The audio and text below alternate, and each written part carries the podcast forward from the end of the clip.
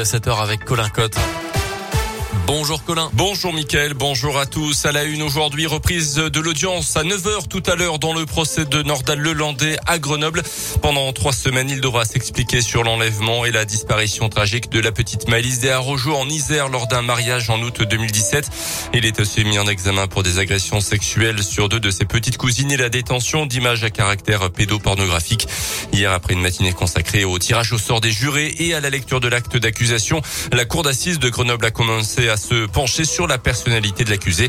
Une enquêtrice de personnalité qui a rencontré Nordal Lelandais en détention, mais aussi sa famille, ses anciennes compagnes et même certains de ses employeurs est venue déposer à la barre pendant près de deux heures. La vie de l'accusé de sa petite enfance jusqu'à la nuit du drame est passée au crible. Et voici ce que l'avocat du père de Maëlys, maître Laurent Boguet, en a retenu. Il n'a rien subi d'agression, d'événements traumatiques qui pourraient l'avoir euh, propulsé sur une trajectoire un peu déviante. Ça, c'est un aspect des choses qui questionne le côté très lisse d'une enfance euh, relativement équilibrée, d'une adolescence euh, qui ne déraille pas vers une crise majeure. En revanche, il aurait tendance un petit peu à minimiser des éléments qui posent question, c'est-à-dire une instabilité au niveau de l'activité professionnelle, de ses choix amoureux et également des addictions dont clairement il me semble, qu'il cherche à minimiser la portée. Il y a des produits toxiques, euh, il y a de l'alcool qui, euh, nous le savons, dans certaines situations, peuvent constituer des catalyseurs pour des passages à l'acte pulsionnel. Ce mardi, la Cour d'assises de Grenoble examine toujours la personnalité de Nordal Lelandais. Son frère sera notamment entendu. Ce dernier qui avait écrit au juge pour dire qu'il ne souhaitait pas être entendu car il n'avait rien à voir avec cette histoire s'est vu obligé par la Cour à venir témoigner. Dans l'actu à Bourg, un homme armé et ivre interpellé dans la nuit de samedi à dimanche rue Lalande dans son appartement. Un arme de poing été chargé et s'est finalement avéré être un pistolet à blanc.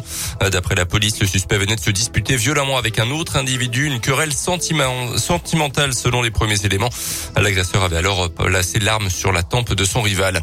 Un conducteur en état d'ivresse et en récidive jugé et condamné hier à Bourg. Vendredi dernier, il avait pour la sixième fois été contrôlé sous l'emprise de l'alcool par les gendarmes âgé de 40 ans et malgré un passage de plusieurs mois en prison.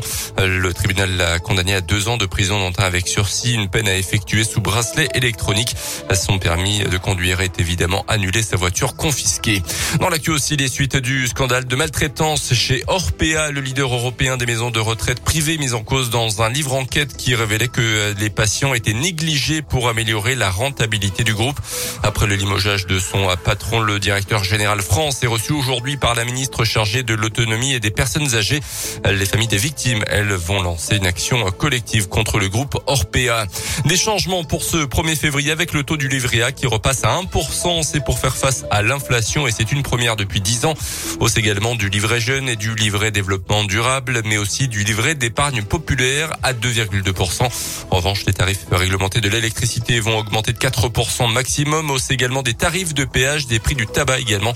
Et puis les nouveaux parents auront désormais à la bébé box à la maternité dans les quartiers prioritaires et les zones rurales dans un premier temps.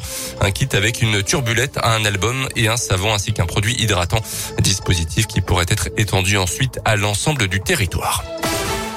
Les sports avec en foot, une surprise en Coupe de France. Hier soir, Nice a sorti le Paris Saint-Germain en huitième de finale victoire au tir au but des Niçois.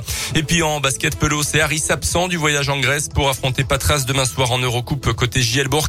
Un match qui permettra en cas de victoire Brassen de laisser les Grecs à la dixième place à bonne distance au classement. Harris déjà absent contre Dijon samedi et Pierre Pelot sont touchés par le Covid. La jeu s'était imposée largement au match aller. Merci beaucoup Colin Cotte. Dans un instant Coldplay BTS, la question qui rend dingue avec la réponse, hein, on va vous la donner évidemment, il y a eu beaucoup de messages ce matin et puis juste avant c'est la météo sur Radio Scoop